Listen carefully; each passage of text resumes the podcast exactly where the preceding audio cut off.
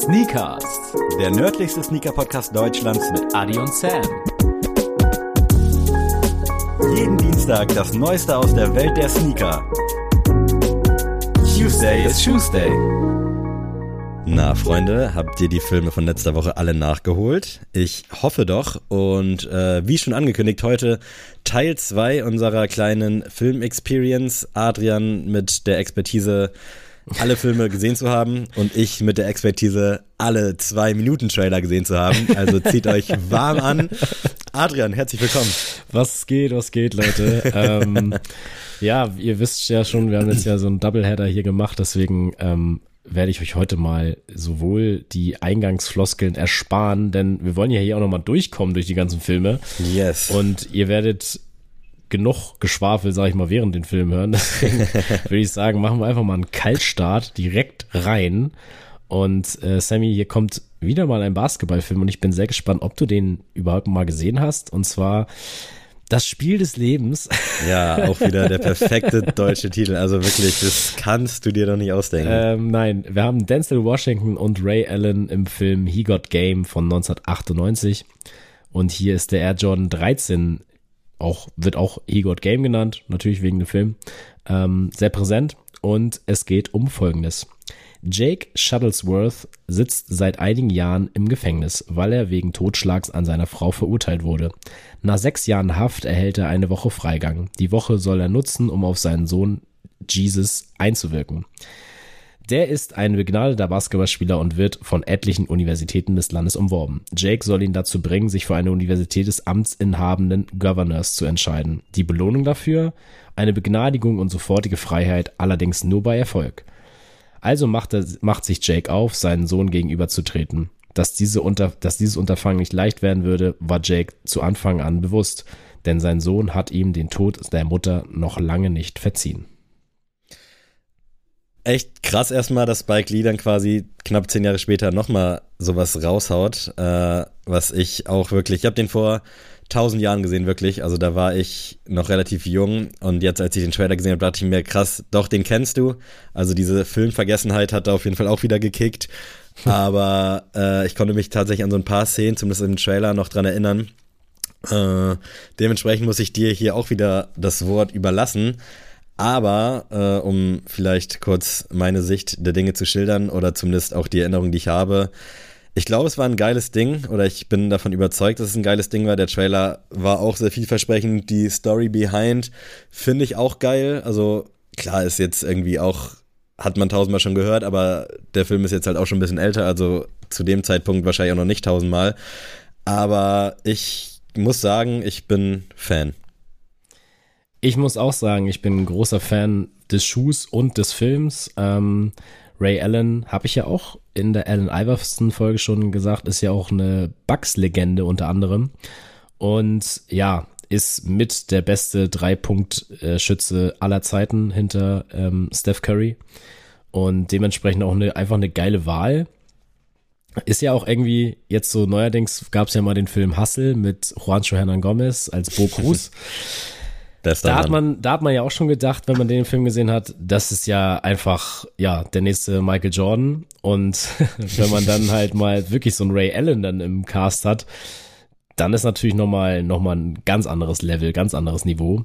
Und ich muss sagen, ist jetzt nicht so ein Film wie jetzt White Man Can Jump, der jetzt mir Mhm. einfach so Good Feelings gibt, den ich jetzt einfach immer uneingeschränkt empfehlen würde. Da ist He Got Game schon hat schon ein bisschen mehr Tiefe und da Ja, muss man safe. schon sich so ein bisschen mehr drauf einlassen können.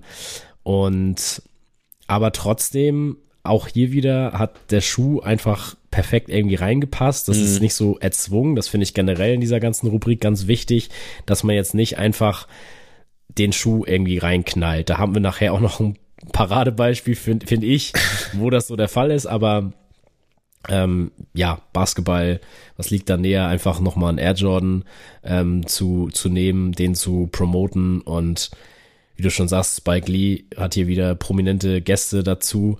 Muss man ja auch sagen, bei Do the Right Thing war zum Beispiel auch ähm, Samuel L. Jackson dabei und ganz viele, die nachher eine super Karriere noch äh, haben sollen.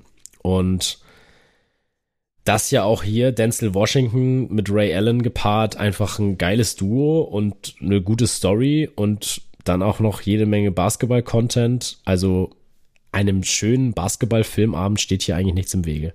Mehr geht nicht, ne? Ich muss auch nee. sagen, dass der Schuh irgendwie auch perfekt passt. Ich mag ja. den auch, obwohl ich halt jetzt nicht so äh, Air Jordan over, keine Ahnung, over, over 6, 6, 7 kann ich mich noch mit anfreunden, aber alles darüber hinaus wird schon schwierig jetzt abseits des Elvers, aber ich finde, der ist wirklich eine Granate, sieht geil aus, ja. richtig starker Farbweg. Ähm, deswegen filmtechnisch, ich glaube, IMDb hat eine 6,9 gegeben. Yes, genau. Da können wir uns meinetwegen gerne auf eine 7 einigen oder 7,5 vielleicht sogar. Ich weiß jetzt nicht, äh, was du jetzt ja, als ich gebe geb eine 7, eine 7 für den Film. Ja, eine 7 ist gut. Und aber für den Schuh an sich, ich finde, das ist schon ein Aushängeschild des Jordan 13s. Äh, ja. Kle kle kleine Meinung von mir, kleiner Geheimtipp.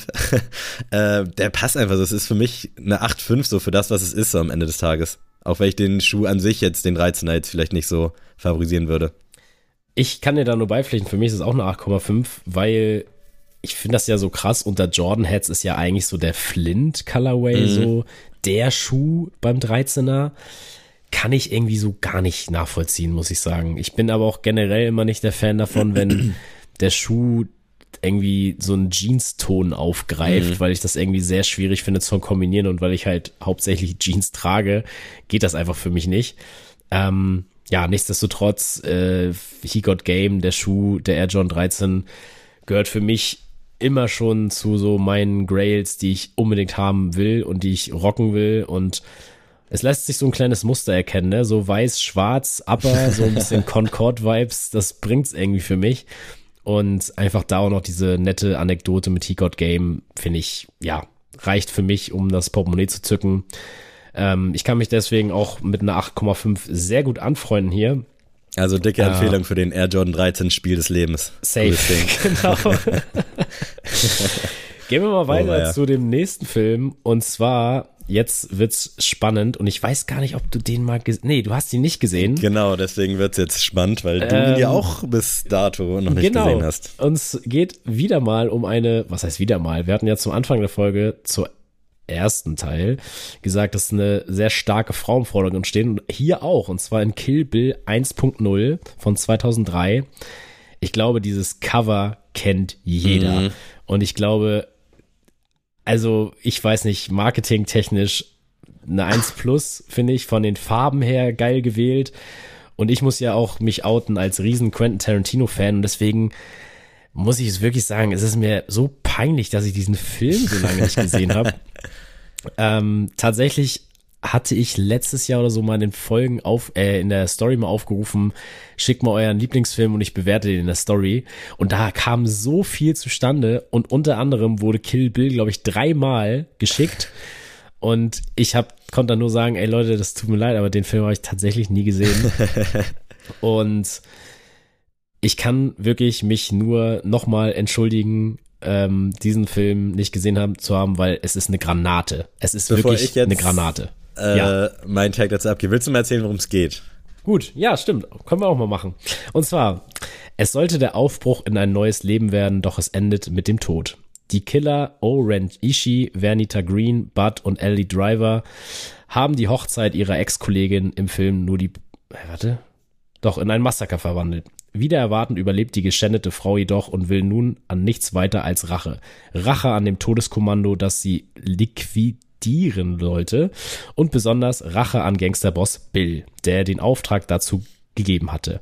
Ihr Weg führt die Braut bis ins ferne Okinawa, wo sie nach dem legendären Waffenschmied Hattori Henso ein Schwer anfertigen lässt, das fortan zu ihrem wichtigsten Begleiter wird.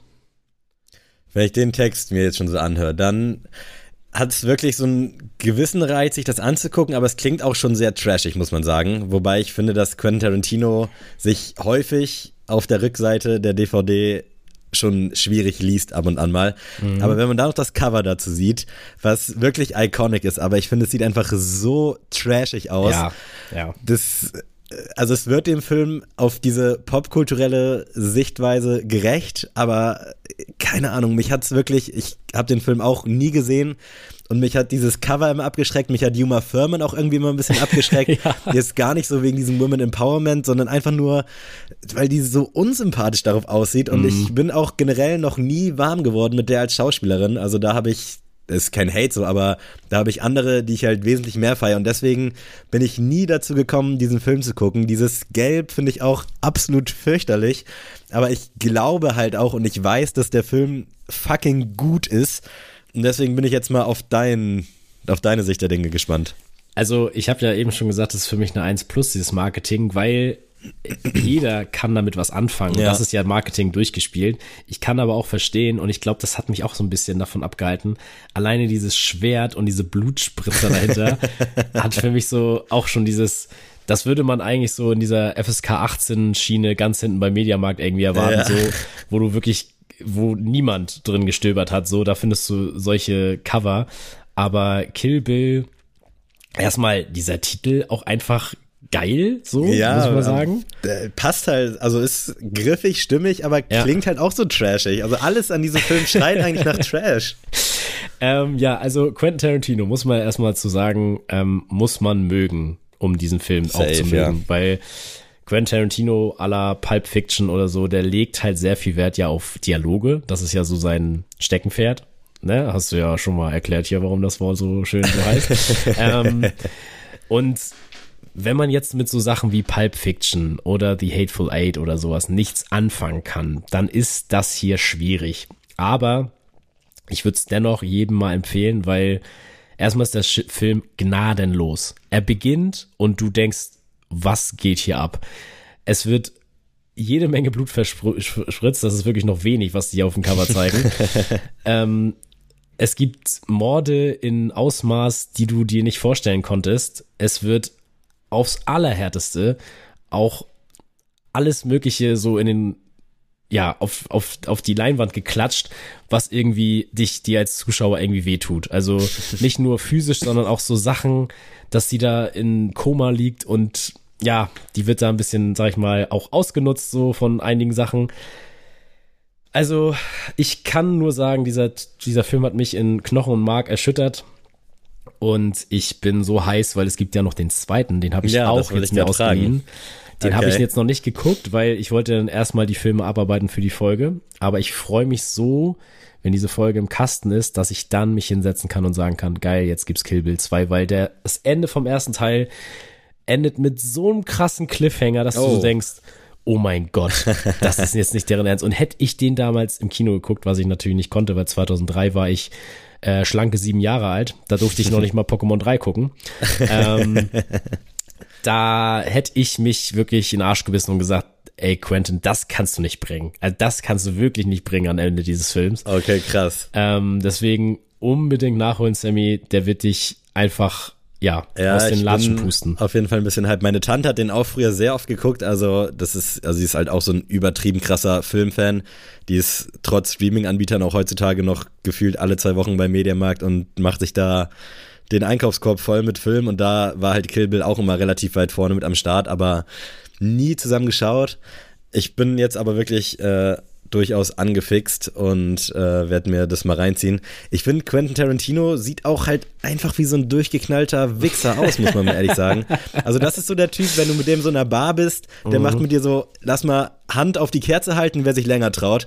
Und der guckt dich dann mit diesem, mit diesem verrückten Blick an. Ich weiß nicht, wenn du Quentin Tarantino bei Google Bilder anguckst, der hat so einen durchgeknallten Blick einfach so.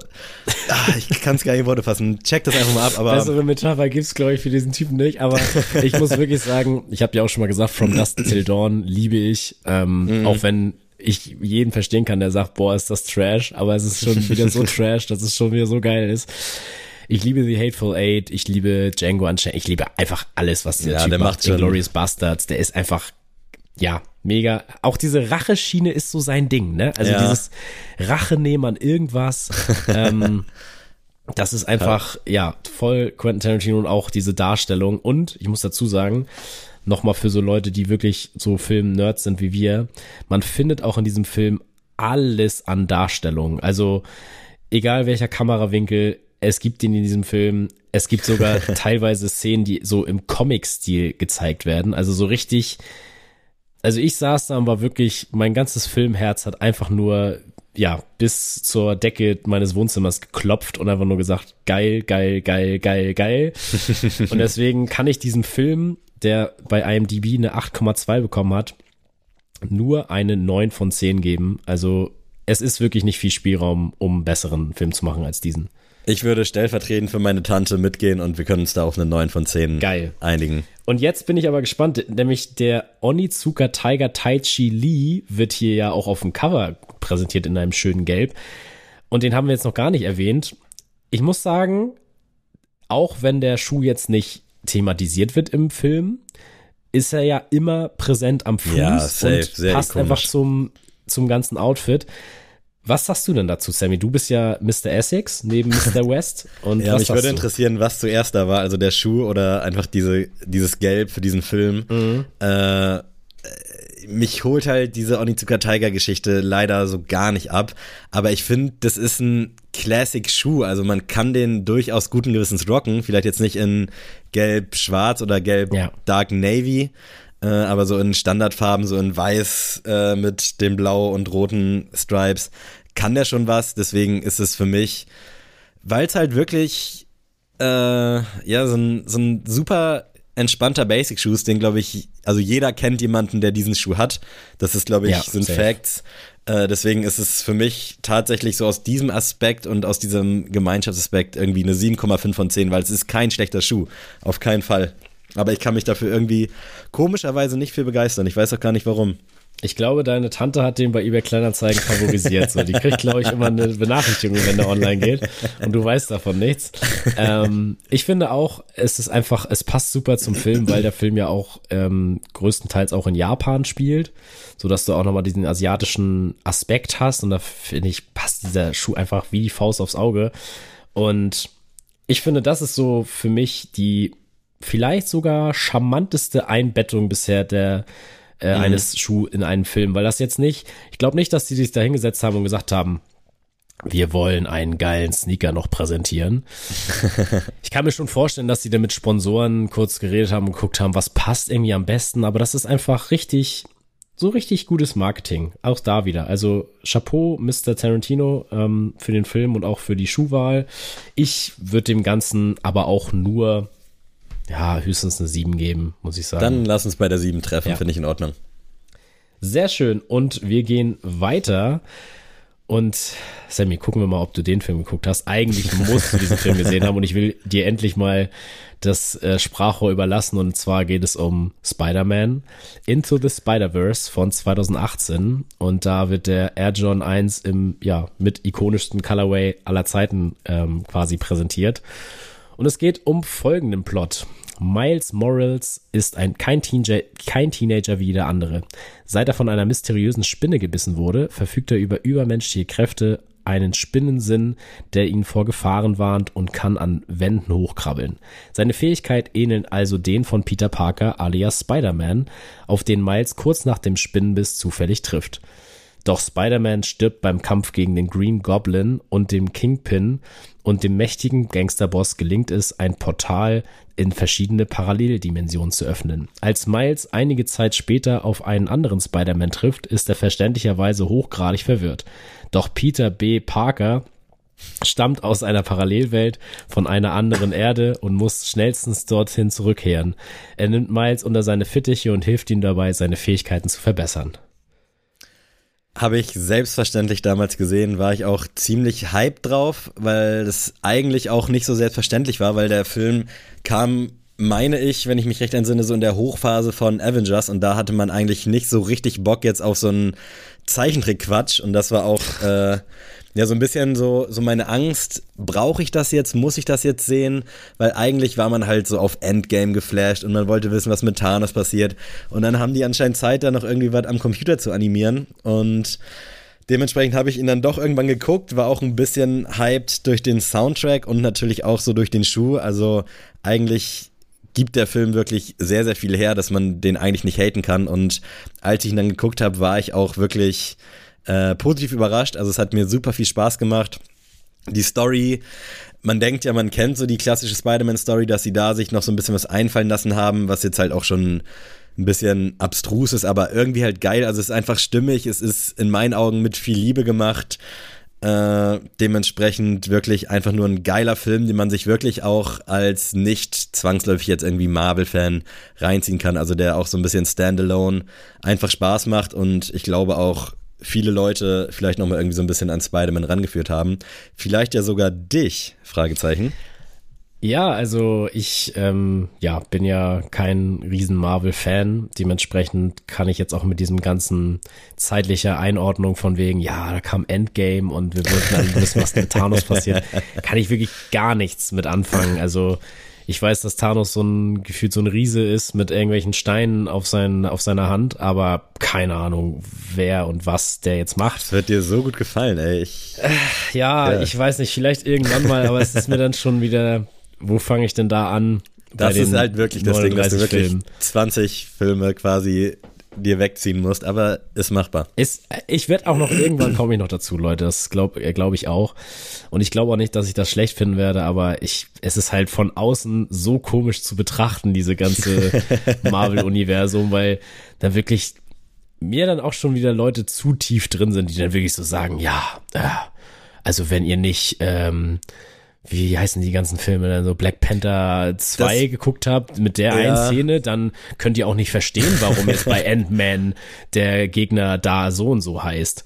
Aber du kannst dir den auch wirklich ohne diesen ganzen Riesenkosmos, ohne den jetzt so durch, durchzusteigen und die Comics zu kennen, geben. Aber aktuell ist mir es auch zu viel, auch mit den ja. ganzen Disney Plus Serien jetzt. Also ich komme da auch nicht hinterher. Ich halte mich da so ein bisschen an die Storyline von den Kinofilmen und die sind auf jeden Fall bis zum, ich glaube, Endgame ist das letzte, Infinity Wars, glaube ich, davor.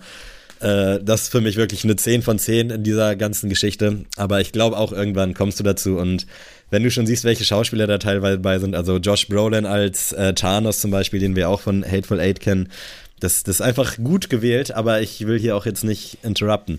Nee, ähm, ich muss sagen, ich habe den Film tatsächlich äh, nachgeholt, also nicht im Kino gesehen, ähm, weil mir auch berichtet wurde, dass der ziemlich geil ist. Und ich muss sagen, Spider-Man ist so nach Batman immer so mein Lieblings-Superheld. Mhm. Äh, ich glaube auch, ist so mit der prominenteste äh, Superheld, würde ich jetzt mal behaupten. Ja, safe. Ähm, ja, ich fand das auch immer als Kind cool. Ich muss sagen, dass mich dann aber auch nur manche Generationen irgendwie angeschockt haben. Ich kann euch jetzt aber auch nicht sagen, ja, das war die Phase mit dem Schauspieler und dem, da bin ich wirklich nicht tief drinne. ähm, ich glaube, den letzten Spider-Man, den ich mal so prä präsent gesehen habe, da war noch Emma Stone seine Freundin aber das war der zweite quasi. Genau, das war das, Andrew Garfield. Genau, das war so, das war so das letzte, was ich so jetzt richtig noch im Kopf habe. Ähm, und dementsprechend ging ich da rein. So, ich weiß, wer Peter Parker ist, ich weiß, wer Spider-Man ist und warum und weshalb.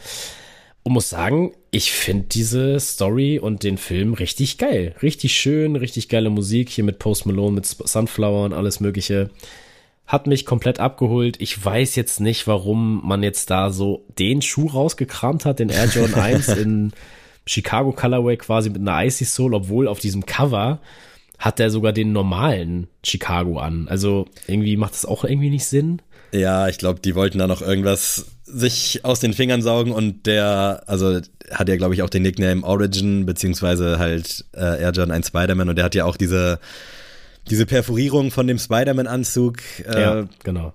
Ja, ist schon, schon nice, aber ich verstehe jetzt auch nicht, warum die da jetzt so diesen Twist gemacht haben, weißt du? Ja, wahrscheinlich, weil John Brand gesagt hat, nee, sonst äh, malen das alle Leute irgendwie nach und dann haben die alle Chicagos, obwohl wir gar keine Chicagos releasen wollten. Ja, ähm, wahrscheinlich irgendwie sowas. Aber ich muss sagen, für Jung und Alt ein schöner Film muss man, wie du schon sagst, äh, als Standalone-Film sehen, kann man einfach gucken, ohne ja, wie ich schon gesagt habe, Ant-Man 1 bis 4 gesehen zu haben. Ähm, und das finde ich gut an dem Film. Aber am Ende des Tages ist das jetzt kein Film, nach dem ich gefragt hätte, so. Und ich würde jetzt auch nicht sagen, okay, lass mal einen Superheldenfilm gucken und dann lass mal Spider-Man Into the mhm. Spider-Verse gucken. Das wäre dann wirklich meine sechste oder siebte Wahl, obwohl das einfach ein guter Film ist. Deswegen würde ich eine 7 von 10 geben. Ähm, so. Ich glaube, der Film ist auch wirklich so gut, weil es so überraschend so gut war. Also ich ja. glaube, dass keiner so richtig damit gerechnet hat, dass der jetzt wirklich mit so viel Liebe daherkommt, weil der ist halt auf dem Rücken dieses ganzen Marvel-Hypes entstanden. Behaupte ich jetzt einfach mal, also nicht, dass ich mit irgendwem gesprochen hätte, aber ähm, dementsprechend, wenn du, was hattest du gesagt, sieben? Sieben, ja. Dann lass uns mal eine 7,5 draus machen. Okay. IMDb sagt ja 8,4. Ich hätte jetzt auch irgendwo mich zwischen 8 und 8,5 angesiedelt. Aber so unabhängig von allem betrachtet ist einfach ein schöner, guter Film und vor allem ein guter Zeichentrickfilm, wenn man das mal sagen kann. Aber der Schuh ist ja vielleicht sogar ein bisschen spannender. Was sagst du denn zu dem? Ja, also eigentlich kann man nicht tiefer als eine 9 gehen, weil mhm. der Colorway und der Schuh, der ja für sich spricht. Icy Soul ist für mich eigentlich schon fast ein Upgrade, so. Ähm, ja. Diese Perforierung, ja, kann ich drüber hinwegsehen. Aber ja, ich würde mich schlecht fühlen, wenn es tiefer als eine 9 ist. Ich würde eine 9,5 einloggen.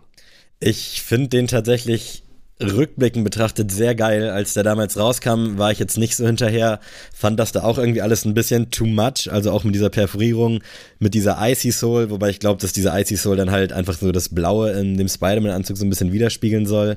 Mittlerweile ist es für mich wirklich auch ein unfassbar krasser Schuh. Also ich hätte den wirklich sehr, sehr gerne. Auch unabhängig jetzt von diesem Chicago Colorway, aber ich mag mittlerweile alles an dem. Deswegen äh, finde ich 9,5 da schon sehr, sehr gut gewählt. Und das Ding macht einfach Spaß. Dann soll es so sein. Dann nehmen wir das so mit ins Voting. Und wir gehen weiter zu einem, ja, etwas skurrilen Film, glaube ich, in dieser Liste. und zwar Beverly Hills Cop von 1985. Und ich meine, das ist der älteste Film ähm, dieser Reihe ist. Oder ich gucke gerade mal, ja, müsste der älteste sein. Und zwar geht es um Folgendes. Der Detroiter Polizist Axel Foley kann nichts dagegen tun, dass sein gerade aus der Haft entlassener alter Freund Mikey ermordet wird.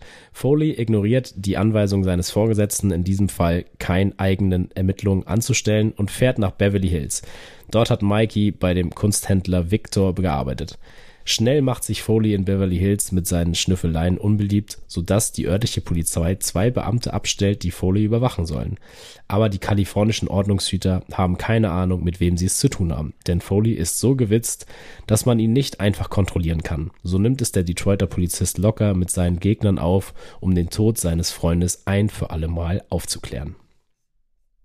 Ja, ich glaube auch einer der ikonischsten Filme irgendwie. Und für mhm. mich leider so ein bisschen äh, gebrandet, weil der einfach viel zu oft auch auf Kabel 1 lief. Also dementsprechend, ich habe den damals auch geguckt, ich erinnere mich da auch dran. Ich habe auch die ganze Reihe mir irgendwann mal reingezogen. Aber irgendwie weiß ich nicht, habe ich nicht so eine nice Erinnerung an den. Also ich glaube, wenn ich das auffrischen würde, dann würde es, glaube ich, auch Spaß machen. Ich glaube, der ist ganz gut gealtert. Aber dadurch, dass der echt so gefühlt jeden Montag auf Kabel 1 läuft, ja. Zieht das da so ein bisschen den Charme raus. Das ist dann ein bisschen wie so ein Radio-Hit. Also da kann der Film an sich nichts für. Das spricht ja auch dafür, wenn man den irgendwie regelmäßig irgendwie im Fernsehen zeigt. Aber äh, vom ganzen Drumherum, von der ganzen Optik, äh, Eddie Murphy halt auch einfach King gewesen damals, kann man nicht anders sagen. Hat jetzt in meinen Augen nicht so die beste Legacy hinten raus gehabt. Äh, jetzt keine Skandale oder sowas, aber einfach so filmtechnisch. Äh, Finde ich aber ziemlich nice und ich, ja, ich mag einfach diesen, diesen ganzen Look, also um dieses ganze Filmfranchise. Ich weiß gar nicht, wie viele es davon mittlerweile gibt. Sind es immer noch drei, vier oder? Kannst du nicht sagen. Ich kenne tatsächlich auch nur den allerersten Teil. Ich habe okay. nie, nie weitere geguckt, ähm, weil es für mich auch genau das ist, was, was du schon meintest. Ähm, einfach dieser Kabel 1, ja, 20.15 Uhr Film. Mhm. Was jetzt nicht schlecht ist, aber ich muss sagen, ich muss Eddie Murphy habe ich immer als Kind super gern geguckt. Ja. Ähm, aufgrund auch seiner Synchronstimme. Mm. Aus heutiger Sicht muss ich sagen, ja. Zurückig. Ja, es ist, es ist irgendwie wird dem Schauspieler auch gar nicht gerecht, ja. weil irgendwie aus heutiger Sicht kann ich seine ganzen Filme gar nicht mehr so irgendwie ohne weiteres gucken, weil er so dümmlich dargestellt mm. wird durch diese Stimme und auch so, so, ja, auch keine Ahnung, irgendwie wird das so komplett abgewertet durch diese Stimme, was weiß, er eigentlich meinst, für geile ja. Filme gemacht hat. Und ich finde zum Beispiel einer meiner Lieblingsfilme von ihm ist Geistervilla. Ich weiß gar nicht, ob du den auf dem Schirm hast. Na klar. Super. Kam doch an meinem krass. Geburtstag irgendwann mal raus. Ach, krass. ja, super geiler Film. Oder auch, wird jetzt für viele wahrscheinlich Trash sein, aber Kindergarten Daddy habe ich auch Safe. damals super gern geguckt mit ihm. Klar. All, äh, wirklich, ähm, der hat wirklich schon krasse, krasse Filme damals ja, rausgehauen. Ja, voll. Und irgendwie, ja, muss ich aus heutiger Sicht sagen, diese Stimme wird dem Ganzen irgendwie doch nicht so ganz gerecht, auch wenn ich als Kind war das so das, ja, Erkennungsmerkmal irgendwie mm. für mhm. ihn.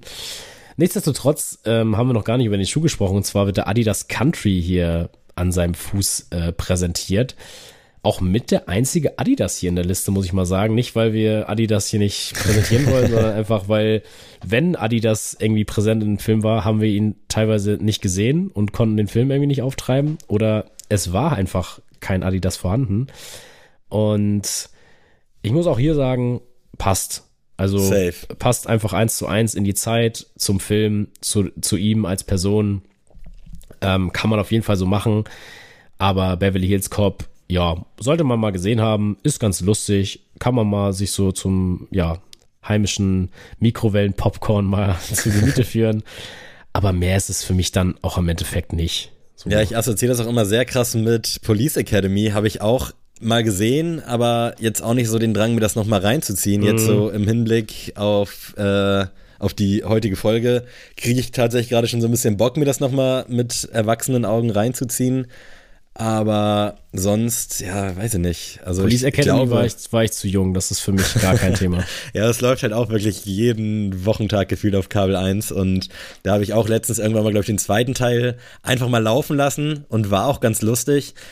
Aber ja, war wahrscheinlich auch nur Glück, dass ich den jetzt dann in der, in der Mut irgendwie dann ganz cool fand. Aber die Filme sind ja nicht umsonst so erfolgreich äh, und sind ja jetzt nicht einfach nur aus Prinzip, sondern weil es, glaube ich, auch gute Filme sind. Und wenn jetzt hier dein Dad mit meinem Dad sitzen würde, dann wären das wahrscheinlich hier die anderen Lobeshymnen. Aber ich muss auch sagen, der Schuh passt wie Arsch auf Eimer, passt einfach zu dem Look, finde ich geil. Wäre jetzt vielleicht auf den ersten Blick nicht, dass ich persönlich tragen würde, aber ist schon, schon sehr, sehr gut. Also Film können wir uns meinetwegen aus meiner Erinnerung jetzt erstmal irgendwie so bei einer 6-5 treffen. Das hätte, jetzt, das hat er auch gesagt, ja, sehr geil. Tiefer ja. stapeln willst, ja. auch gerne das. Und der Schuh Standalone wäre es wahrscheinlich weniger, aber irgendwie finde ich den doch ganz geil. So wäre ich bei einer 7, 7 könnte ich, glaube ich, mit, mit arbeiten. Das locke ich dir einfach so ein, Sammy. Das ist völlig, völlig in Ordnung. Das kann man Sehr genauso schön. machen.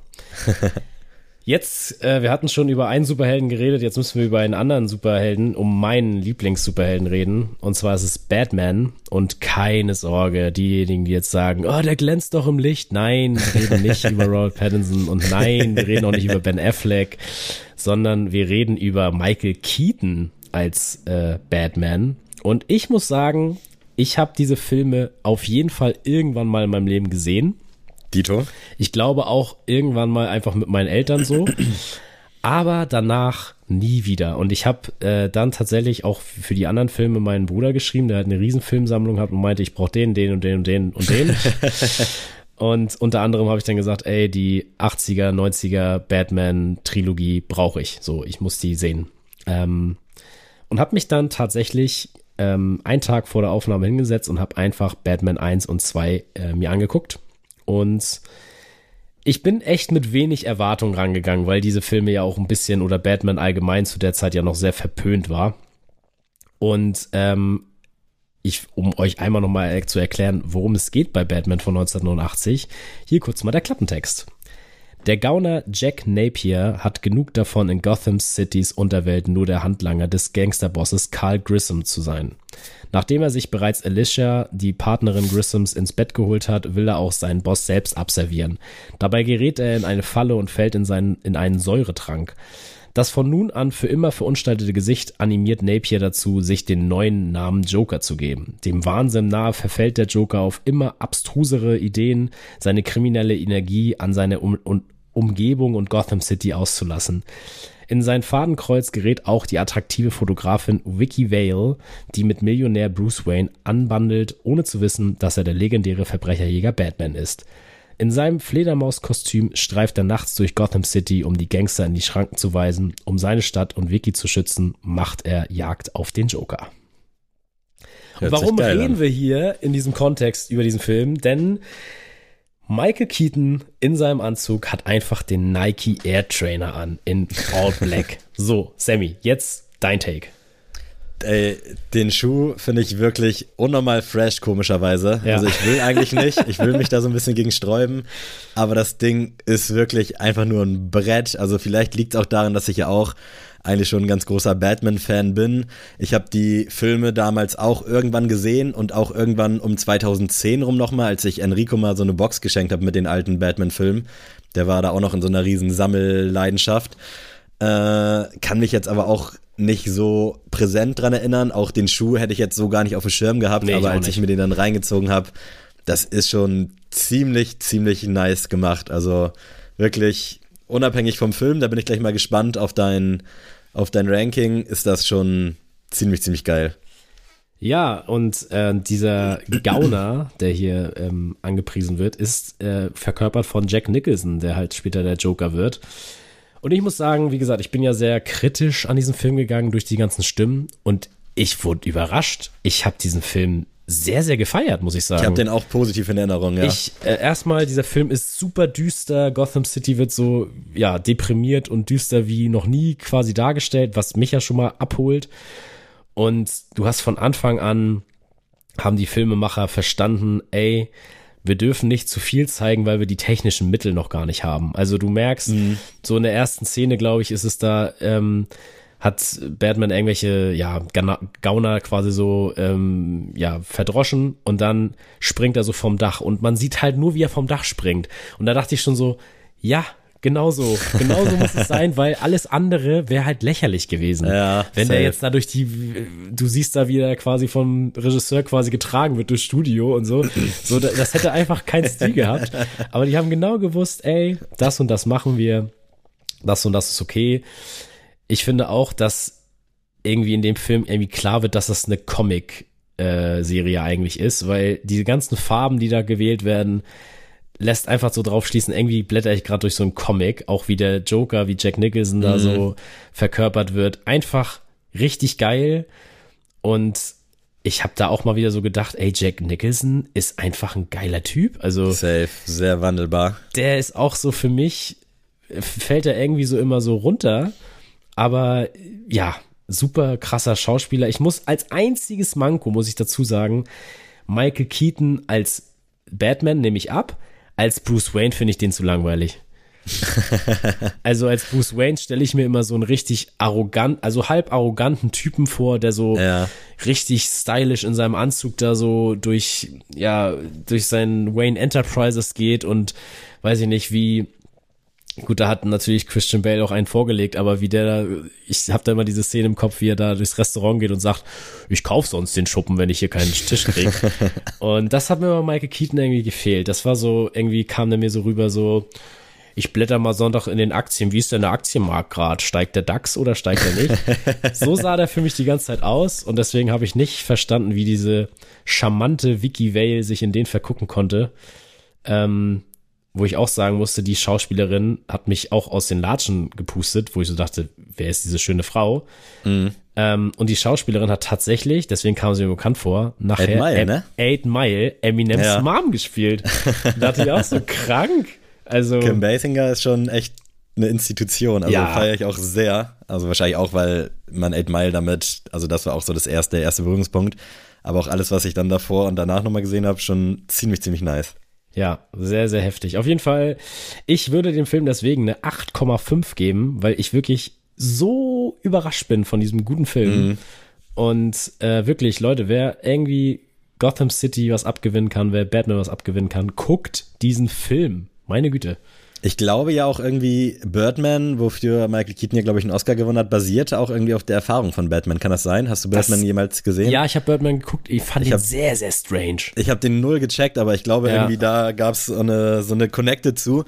Ähm, wir können uns ja gerne auf jeden Fall bei der 8,5 treffen. Also, nice. Also wie gesagt, ich habe den auch schön in Erinnerung. Der Cast ist geil alles irgendwie geil. Vielleicht lag es auch damals daran, dass ich da auch wirklich in so einer Superhelden-Euphorie war, als ich den und dann auch die Fortsetzung und alles andere, was in dieser, ich glaube, vier oder fünf äh, Filme-Box drin war, geguckt habe und wirklich sehr, sehr gemocht habe. Dementsprechend 8,5 und dem Schuh würde ich auch einfach eine 8,5 geben. Ja, safe. Also, also auch da, Ding. ich muss sagen, ich habe in keiner Szene irgendwie gemerkt, dass es ein Air-Trainer ist, aber äh, der Fakt ist einfach geil. Gehen wir weiter zum zweiten Teil, Batman Returns, 1992, Sammy. Was ein schönes Jahr für Filme und auch für alles andere. Gut, was passiert. Genau. Ähm, dort wurde nämlich der Air Jordan 6 dann genommen für die ähm, für den Batman-Anzug. Und das muss ich sagen, irgendwie weiß ich nicht so ganz, ob man auch das wieder gebraucht hätte, aber irgendwie auch hier wieder fresh. ja. Und ähm, um kurz zu erklären, worum es in diesem Film geht, will ich euch das kurz mal vorlesen. Und zwar, in Gotham City ist mal wieder der Teufel los. Max Shrek, ein reicher, aber hinterhältiger Bürger der Stadt, führt Böses im Schilde. Er plant, Gotham City die Energie abzusaugen. Besonders perfide dabei ist, dass er das ganze Vorhaben unter dem Deckmantel der Energiegewinnung tarnt.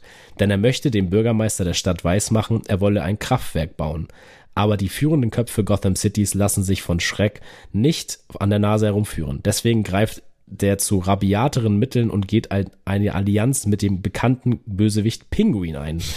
Der kriminelle Bursche wird deswegen so genannt, weil er aufgrund seines genetischen Defekts so ähnlich wie die antarktischen Vögel aussieht.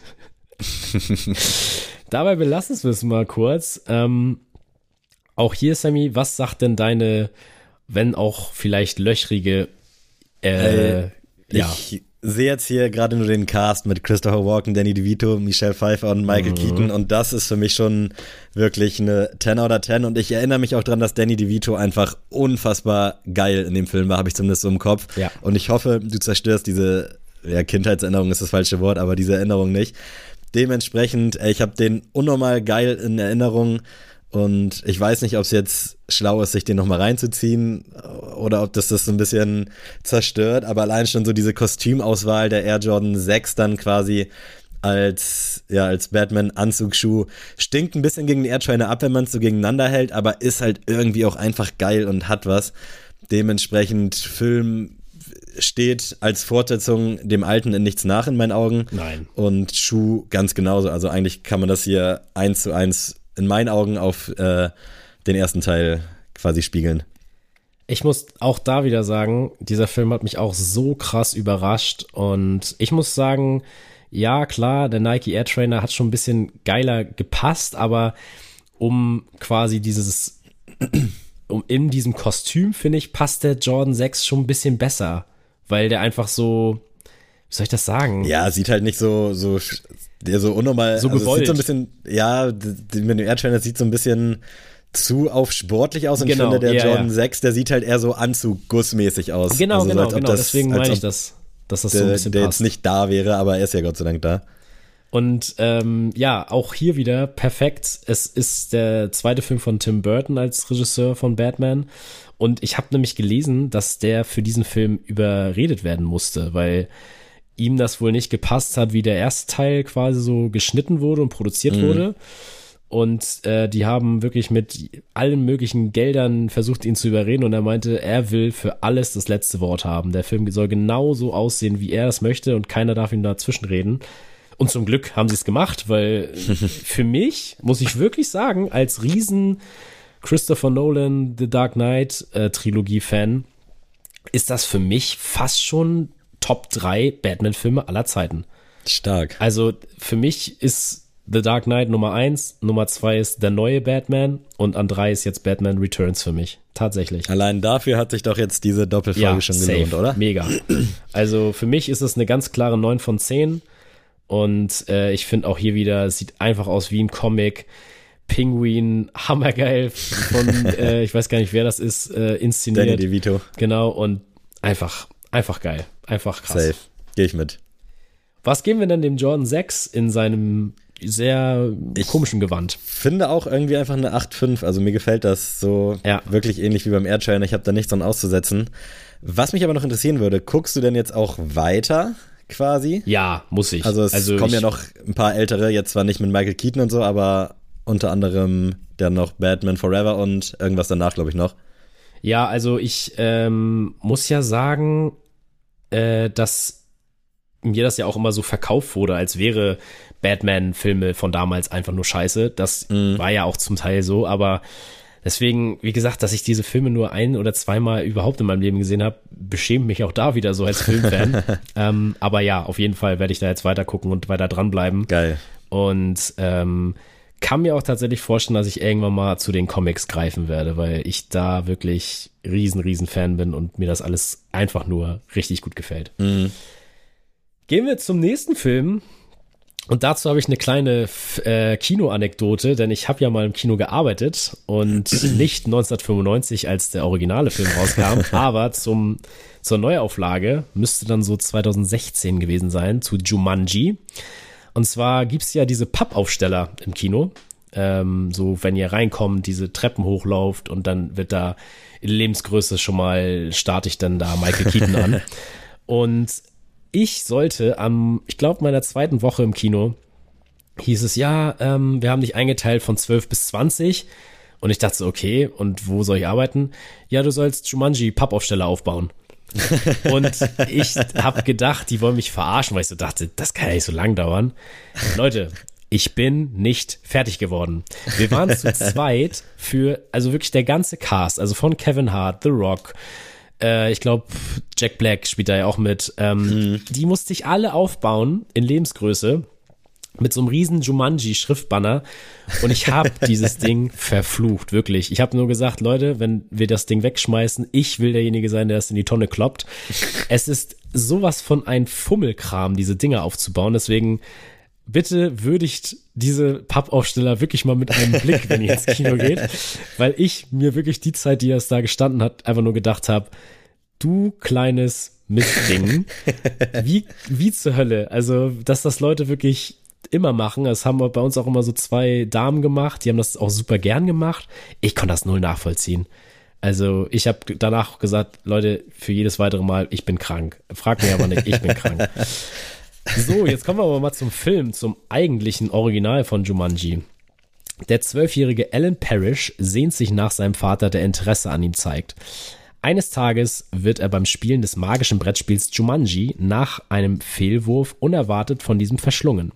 Erst 26 Jahre später findet das Geschwisterpaar Judy und Peter das geheimnisvolle Spiel auf dem Dachboden wieder, setzt die Partie fort und befreit den inzwischen erwachsenen Alan. Doch damit hat das Unheil erst begonnen, denn der Spuk von Jumanji ist erst gebannt, wenn die ungleichen Schicksalsgemeinschafts Ellen einzige Mitspielerin Sarah findet und gemeinsam einer Horde wilder Tiere die Stirn bietet, darunter hungrige Löwen, aggressive Nashörner und hinterhältige Schlingpflanzen. Warum reden wir über diesen Film, Sammy? Hättest du es vorher gewusst, dass Nein, dieser Film tatsächlich heute... nicht und ich glaube es irgendwie auch immer noch nicht so ganz.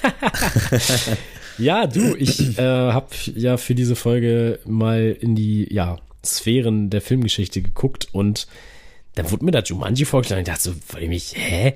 Da dachte ich erst so an die Neuauflage, okay, hat da vielleicht mhm. Nike ein bisschen Kohle überwiesen. Nein, tatsächlich 1995 beginnt das, dass der junge Alan Parrish dass seine Familie die Parrish Shoe Company quasi führt. Und es ist eine deutliche Anlehnung an Nike, denn der Parrish Schuh, der da auch angeteased wird, ist schlussendlich der Nike Air Max 2 Charles Barkley. Und der spielt auch insofern eine Rolle, weil dieser Allen als junger Knabe diesen Schuh so in die Hand bekommt, ihm vorgestellt wird so, ey, das wird der Schuh, der wird so geil und sowas. Und dann wirft er den unachtsam auf so ein Band und dann wird dieser Schuh zerstört im nächsten Moment. Und auch nachher wird der Schuh nochmal aufgegriffen, weil er durch dieses Wissen, durch diesen Vorfall sich quasi nachher beweisen kann als älterer Typ, dass er wirklich dieser Junge ist, der halt verschwunden war. Und ich muss sagen, auch da stand über mein Haupt Jumanji, ich habe den auf jeden Fall gesehen, aber ich habe die ganze Zeit immer gedacht, das spielt auch irgendwie im Dschungel. Wie im zwei, also wie im nahezu mm. zweiten Teil, aber das war ja gar nicht so der Fall. Wie hattest du den in Erinnerung? Ey, es geht mir tatsächlich ganz genauso. Ich habe den als kleiner Butch irgendwann mal gesehen, aber komplett aus meiner Erinnerung gelöscht und dann, ich glaube, als Robin Williams dann äh, verstorben ist, habe ich mir nochmal so ein paar alte Sachen reingezogen, unter anderem auch Jumanji und war echt geflasht erstmal, weil ich den hatte, ich hatte den ganz anders im Kopf. Ja, ich auch. Und ich finde, der ist überkrass gut gealtert. Also ja, ich Mann. weiß nicht, ob es jetzt den zweiten gebraucht hätte. Ich habe den gesehen, der war nicht schlecht, aber der erste Teil, vielleicht ist es auch so die Nostalgie, aber ich kann mich wirklich ganz, ganz wenig nur erinnern von damals. Aber als ich den dann vor zwei, drei Jahren nochmal gesehen habe, ich dachte so, Alter, krass geiler Film, gute Schauspieler und der einfach schön. Also es geht mir ähnlich wie dir. Ich hatte den ganz anders im Kopf. Mhm. Wusste auch nicht, dass das jetzt irgendwie, also ich wusste, dass es ein Brettspiel assoziiert ist, aber dass das jetzt da irgendwie eine Rolle spielt, geflasht, einfach geflasht gewesen, wirklich. Ja, also es beruht ja auf einem Buch, das diese, dieses Brettspiel quasi aufgreift. Und das war so ein Riesenerfolg damals und dann halt wurde dieser Film quasi produziert. Und ich muss Mm. auch sagen, von vorne bis hinten einfach geil. Ähm, man merkt zwar, es wurden keine realen Tiere genutzt für diesen Film. Es war alles computeranimiert. Man sieht das zwar, aber ich muss sagen, ich finde das richtig cool, weil das ist doch so der Way to go. Warum? Also heutzutage, wenn man den Film eins zu eins übernehmen würde, hätten die auf jeden Fall richtige Nashörner oder sonst was irgendwie genommen oder in Zoo gefahren für eine Szene oder sowas. Kann ich mir auf jeden Fall vorstellen. Und da muss ich sagen, ey Leute, 1995 hat man das so schön gekriegt. Lasst einfach die Tiere in Ruhe. Ihr könnt das auch so irgendwie geil inszenieren. Und äh, ja, ich bin auch Riesenfan. Ich würde dem Film tatsächlich eine 7,8, 7,9, also Oh. irgendwas Richtung 8 geben wollen. Ja. Dann würde ich Ähm, aber die 8 da gerne schon okay. stehen haben. Also lass Sehr uns schön. 8 machen. Und ich bin sehr gespannt, was du zum Schuh sagst, weil für mich ist das auch fast schon eine 9. Also ich bin da auch bei 8,5, 8,8. Irgendwie ist der geil, ja. Also ich glaube, ich würde da mit einer 8,5 gehen. Okay. Äh, der hat schon was und ja, mit diesem Storyboard dazu ist natürlich noch mal ein bisschen geiler. Äh, vielleicht, wenn wir jetzt in der Jahresabschlussfolge noch mal über diese Folge sprechen und dann auch den Schuh vielleicht noch mal rausholen, da ist es dann vielleicht schon eine 9, weil irgendwie ist der schon ziemlich geil, aber wirklich gar nicht geahnt damals. Du Also weißt, auch nicht vor du weißt aber Jahren. wahrscheinlich nicht, wer Charles Barkley ist, ne? Äh, doch, tatsächlich, der Name sagt mir was. Ist das nicht sogar ein B-Baller? Ja, das ist Meine ein. NBA-Star. Also jetzt Genau. ist das so ein riesen Experte, so aller Tobias, äh, Tobias sag ich schon, Bastian Schweinsteiger beim ARD. äh, aber super geiler Typ. Der hat auch dieses ikonische Phoenix Suns Trikot damals getragen, mit diesem Basketball in Orange auf diesem lilanen Trikot. Du bist ja so ein äh, Trikotfanatiker. Wäre wär auf jeden Fall was für dich. Der, auf jeden Fall, der Name ist mir echt geläufig. Sehr und äh, ja, aber das war's auch schon. Und ich muss echt sagen, also da echt Chapeau, das fand ich auch richtig klug gelöst von Nike. Einfach jeder weiß, okay, das ist äh, der Charles Barkley. Ähm, also auf jeden Fall zu der Zeit so, ähm, heutzutage vielleicht nicht. Aber richtig, richtig gute Idee gewesen. Sammy, jetzt äh, wird's glaube ich, ein Jetzt bisschen wird's kontroverser. Und zwar, ich lese einfach mal vor. 2035. Nahezu in jedem Haus finden sich intelligente Roboter der NS4-Reihe, die bei alltäglichen Arbeiten helfen. Einkaufen, kochen, mit den Kindern spielen, doch ihre Intelligenz ist eben nur simuliert. Um zu verhindern, dass irgendwann ein Roboter einen Fehler begeht und eine folgenschwere Entscheidung trifft, hat Dr. Alfred Lanning die drei Gesetze der Robotik geschaffen. Gesetz Nummer eins: Kein Roboter darf einem menschlichen Wesen Schaden zufügen und oder zulassen, dass einem menschlichen Wesen durch seine Untätigkeit Schaden widerfährt. Gesetz Nummer zwei: Ein Roboter hat dem Befehl eines Menschen Folge zu leisten, außer es verstößt dadurch gegen Gesetz Nummer eins. Gesetz Nummer drei: Ein Roboter muss seine eigene Existenz schützen, außer er verstößt dadurch gegen eins der beiden ersten Gesetze. Ja. Ja, das ist jetzt hier, also wirklich, äh, kurz im Vorfeld, Adrian hat mir geschrieben, dass, ich glaube, du hast ihn vorher noch nicht gesehen, nein, oder? ich habe ihn noch nie gesehen. Jetzt in, in Folge der Folge, in, in Folge der Folge.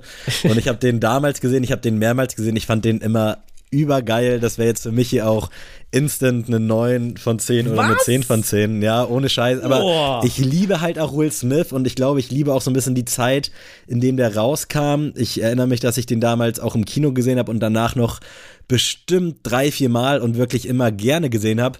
Ich hatte den sogar, und jetzt wird's hier ganz, äh, ja, ist schon fast cringe, auf äh, 3D Blu-ray für, ich glaube, 45 Euro damals gekauft, weil ich den so geil fand. Da waren gerade so 3D-Fernseher äh, übelst am Start.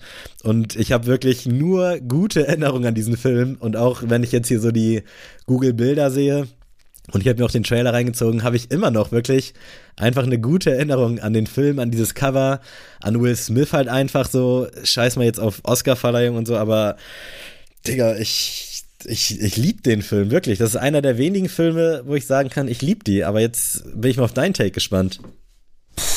Uiuiui, ich wusste jetzt nicht, dass das so ein emotionales Thema wird. Ähm, tatsächlich, die einzige Assoziation, die ich mit dem Film habe, ist dieses Cover. Also, das ist irgendwie so auch Teil der Filmgeschichte, irgendwie das, ja, Will Smith einfach cool irgendwie in Lederjacke da so rumrennt.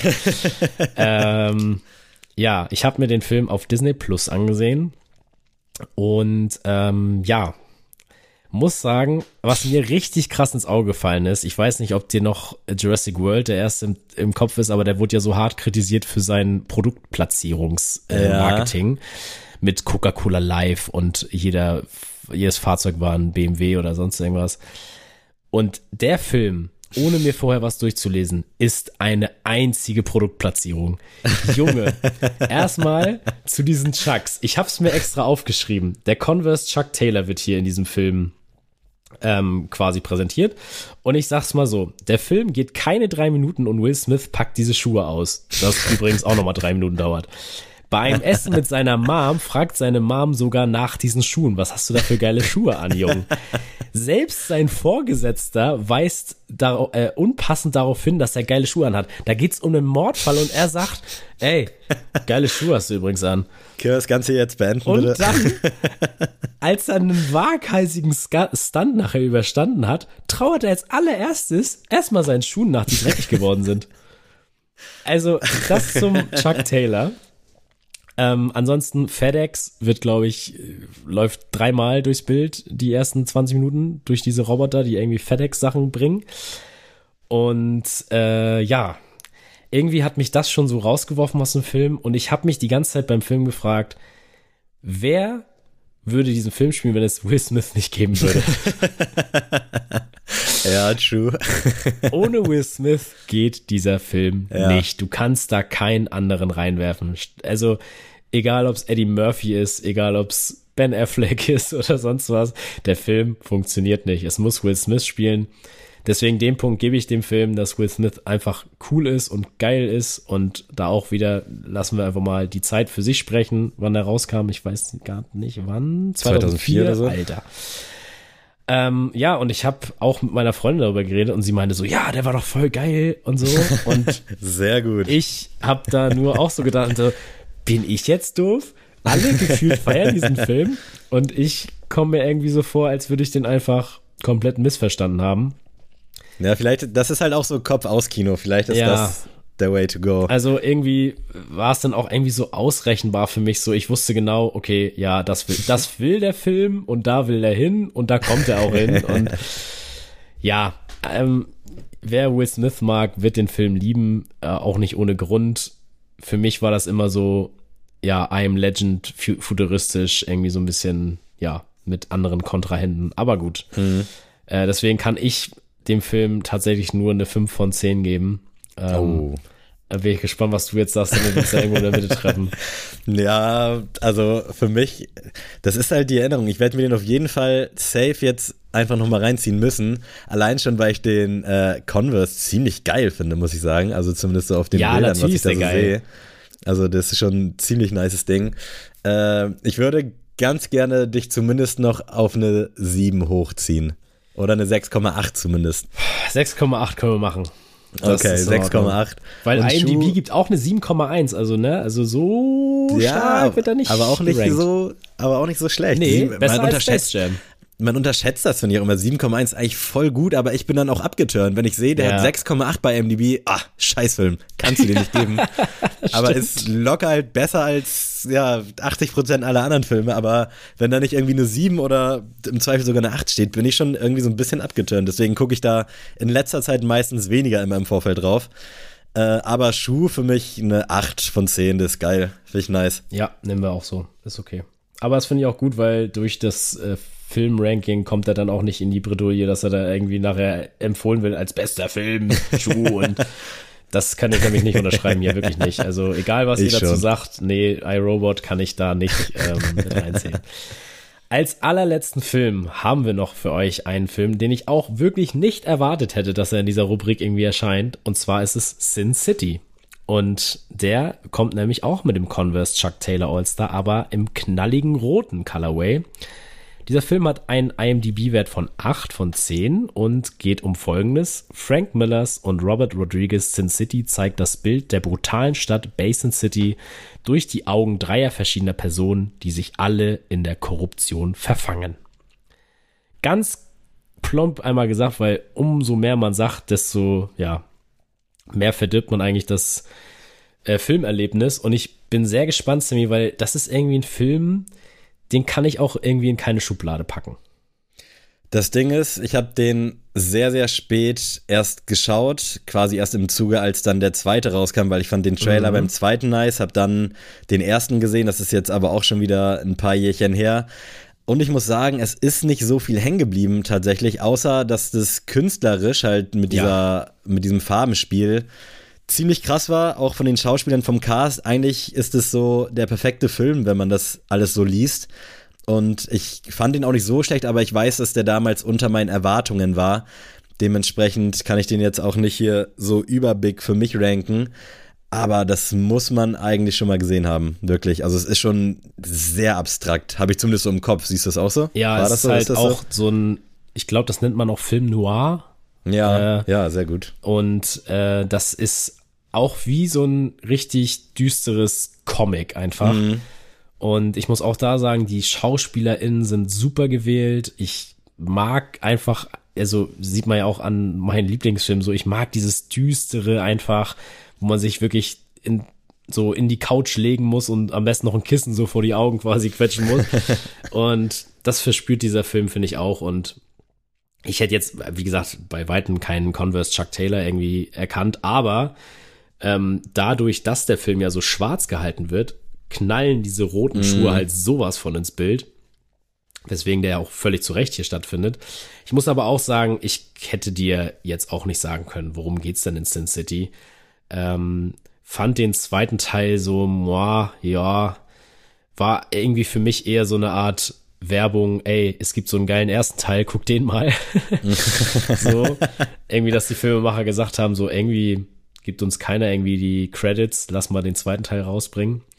Und ähm, ja, kann dem Film aber als solches auch nur eine 6,5 von 10 geben, weil mm. mir da dann auch zu viel künstlerisches Gehabe ist und zu wenig irgendwie filmischen Input.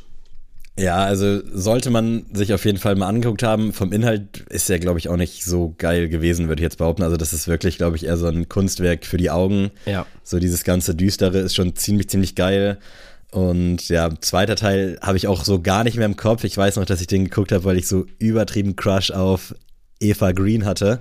Die hat unter anderem auch bei Casino Royale damals mitgespielt, habe ich die zum ersten Mal gesehen. Und dann war ich halt hyped auf den, habe dann den ersten Teil geguckt und so kam das alles. Aber äh, ja, 8 von 10 bei AMDB. Eigentlich müsste man sich den nochmal ja, ich glaube, ich, ich meine auch, dass der vielleicht doch nicht so schlecht ist, vielleicht wie wir den ja jetzt nicht so richtig haben. geschnallt. Also für mich wäre es jetzt so pauschal auch irgendwie so eine 6,5 oder so, weil es ist nicht viel hängen geblieben.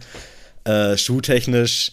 Ich hatte damals tatsächlich auch rote Converse, aber nicht im Zuge des Films, sondern äh, ich glaube, weil Genetik für irgendwie den Chuck Taylor 2 mal Werbung gemacht hat. Aber ja, Schuh kannst du halt auch nicht kleinreden. Also gerade so in diesem Kontrast, wenn du dir da so die Bilder reinziehst von anhand des Films, dann ist es für mich so auf den ersten Blick eine 10 von 10. Aber ich würde, filmtechnisch würde ich 6, 5 und schuhtechnisch wahrscheinlich irgendwie eine 8. Also keine Ahnung, ob du damit dich daran wagen kannst oder auf uns irgendwo ja, treffen wollen. Das, das ist in Ordnung. Das, mit einer 8 kann man sich da auf jeden Fall zufrieden geben. Ich muss auch sagen, das stand auch irgendwie so unterbewusst immer schon mal auf meiner Liste, so einen roten Converse zu haben, also in der Ja. Jugend. Jetzt, jetzt muss ich sagen, jetzt bin ich da jetzt nicht mehr so hinterher. Aber ist einfach geil. Und auch hier finde ich, das passt irgendwie in den Film rein. Voll, Ist ja. jetzt nicht so, dass ich jetzt denke, oh, warum muss man das jetzt so unbedingt irgendwie reinklatschen? Mhm. Aber ist, ist auf jeden Fall in Ordnung. Safe Pass. Und man darf halt auch bei dem Film nicht vergessen, der ist von 2005 und dafür ist das schon seiner Zeit, glaube ich, ein bisschen voraus gewesen. Also Auf jeden. kennen wenig künstlerisch, was irgendwie so krass vom. Das ist einfach ein Erlebnis. So, Punkt, Ja. fertig aus. Lass mich alle in Ruhe. Weißt du denn noch, Sammy, was jetzt schlussendlich der beste Schuh ist oder unsere Top 3 an Schuh-Sneaker-Kollabos? Äh, ich würde sagen, dass auf jeden Fall der Air Command aus White Man Can't Jump oder wie ich auch sage, weiße Jungs bringen's nicht, äh, dass der ganz weit oben mit dabei ist. Ja, aber wir nehmen ja einen, Wert, also beide Fi Film und äh, Dings werden ja, zusammengerechnet. ja, okay. ja, dann auf jeden Fall, dann ist, ist White Man Can Jump sogar auf der 1 vielleicht. Uh, Forrest? Gump, Forrest Gump auf jeden Fall. Ich würde sagen, in den Top 3 auf jeden Fall White Man, Forrest Gump und äh, jetzt muss ich hier einmal kurz nochmal durchscrollen. Ah, schwierig, schwierig, schwierig. Ist es, ist Spider-Man vielleicht noch oben mit dabei oder Batman Returns? Bin ich dann schon mal mit White Man und Forrest richtig? Forrest ist Nummer eins. Ah, okay, gut. Ja, ist, ist für mich legitim. Das heißt aber, weil du das so gesagt hast, ist White Man wahrscheinlich auf der 3. Wenn er überhaupt dabei ist. Vielleicht habe ich auch komplett von letzter Woche. Äh, Soll ich es dir sagen, Sammy? Ja, komm. Forrest Gump an 1 mit 18,1 Punkten insgesamt. Danach haben Stark. wir Batman Returns mit 17,5 Punkten. Der und danach teilt sich Platz 3 Space Jam mit Spider-Man Into the Spider-Verse. Oha. Und danach ja. kommt erst mit 16,5 Punkten, einen halben Punkt weniger, kommt dann tatsächlich der White Man Can't Jump. Aber ich kann damit leben. Ich Auf jeden. Das spiegelt sowohl Film als auch Schuh wirklich sehr, sehr gut wider. Ja, ich bin auch sehr, sehr zufrieden mit uns beiden. Das, das macht doch Spaß und ihr könnt ja mal sagen, was ihr davon haltet, wie ihr das seht. Sind wir jetzt völlig am Zahn der Zeit vorbei oder gefällt euch das? Und ja, echt ein spannendes Thema. Was gibt's noch für Filme, wo ihr jetzt sagt, hä, wie könnt ihr denn ja, genau. Sneakerella da jetzt nicht mit reinnehmen oder was weiß ich? also da gibt's bestimmt noch einige Schätze. Äh, von daher, wenn ihr da was im Kopf habt, gerne mal her damit. Ansonsten, ja, ich denke, alle Filme, die jetzt hier aufgezählt wurden, kann man sich schon geben. Es gibt wahrscheinlich noch ganz viele Trash-Filme, die auch vielleicht so irgendeinen Schuh so ein bisschen in Szene setzen, der jetzt hier nicht gelandet ist, aber dafür brauchen wir dann jetzt euch. Und ja, Adrian, wenn du dahingehend nichts mehr zu sagen hast, würde ich vielleicht nochmal eine allgemeine Kaufempfehlung aussprechen in Form mal. eines General Release der Woche. Das General Release der Woche. Und zwar hat Saucony auf dem Shadow 5000 den Sun Bath Colorway rausgebracht. Meiner Meinung nach etwas spät, weil das ist schon, finde ich, sehr sommerlich. Sehr, sehr geiler Vibe. Ich finde den ultra krass. Der kam jetzt vor ein, zwei Wochen schon raus. Äh, check den unbedingt mal ab. Also wirklich einfach ein starkes, starkes Gerät. Ich habe den auf ersten Bildern schon sehr gefühlt. Ähm, ja, 130 Euro, glaube ich. Also komm, nimm mal mit. Nimm mit. Macht ihr einen Monat Netflix, Amazon Prime, Disney Plus Pause und dann zieht ihr euch dieses steile Gerät. Sehr schön. Gehen wir nochmal zum Musikpunkt über. Yes. Da bin ich gespannt, Adrian. Was hast du denn? Hast du, hast du einen aktuellen Hit vielleicht sogar dabei? Ja, und zwar von Jake Miller habe ich den Song Leave My Heart Alone. Ähm, der gute Mann, den habe ich ja schon mal live hier in Hamburg gesehen. Ähm, und der macht Rap, aber auch, ja, geht schon sehr in die poppige Richtung, macht kann man auch sagen, dass sich viele Songs gleich anhören, muss man auch ehrlicherweise sagen. Aber der Song hat mich wirklich sehr abgeholt, vor allem wenn man bedenkt, der Junge macht immer alles, alles selbst. Also von mhm. Beat bauen bis zu die Refrains einsingen, rappen, schreiben. Es ist wirklich eine One-Man-Show und deswegen finde ich das immer sehr beeindruckend, was der junge Mann rausbringt. Hört sich geil an, also mag ich, werde ich mir auf jeden Fall reinziehen. Mein aktueller Song kommt äh, vom neuen Kraftklub-Album Cargo. Äh, der Song Teil dieser Band, das Intro, hat mich geflasht. Ich mag ja generell so Looking Back Songs, wo man so ein bisschen auf die Vergangenheit schaut und dann in die Gegenwart geht und dann nochmal darüber spricht, dass selbst wenn es wieder so kommt wie früher, dass irgendwie alles geil ist und generell fand ich das Album ziemlich nice. Und Teil dieser Band ist mir da auf jeden Fall positiv im Kopf geblieben. Wobei man sich das echt, es sind auch nur elf Songs, äh, 36 Minuten, kann man sich wirklich ganz gut geben, aber ja, keine Ahnung.